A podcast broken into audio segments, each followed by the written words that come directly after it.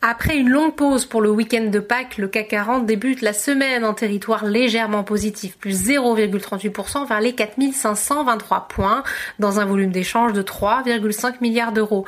D'abord encouragé en début de séance par la perspective d'un déconfinement prochain, le marché s'est ensuite essoufflé. Il faut dire que de nombreuses incertitudes demeurent quant au redémarrage de l'activité économique.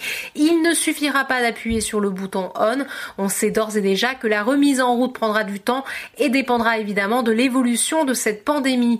La prudence et la volatilité demeurent donc sur le marché action, d'autant que nous ne sommes qu'au début d'une longue succession de mauvais indicateurs économiques. Le FMI table sur une contraction de l'économie mondiale de 3% cette année. Du côté des valeurs, Air Liquide est en tête de l'indice phare parisien, plus 5,28%, suivi par Hermès plus 4,83% et Danone plus 4,54%. Il s'agit de valeurs qui se sont montrées plutôt défensives ces dernières semaines. Sur le SBF 120, c'est le groupe audiovisuel M6 qui affiche la plus forte hausse, plus 8,94% et SES e Global presque 9%. Parmi les baisses, la foncière Unibail Rodamco et lanterne rouge de l'indice CAC 40, moins 10,13%.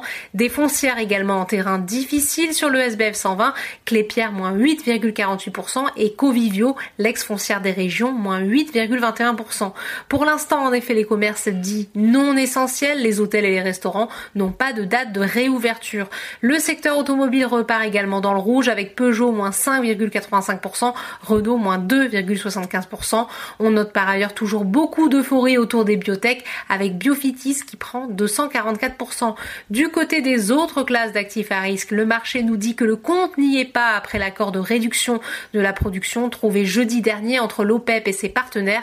Le baril de Brent et le WTI perdent plus de 5% et s'échangent respectivement à 30 dollars et 21 dollars le baril.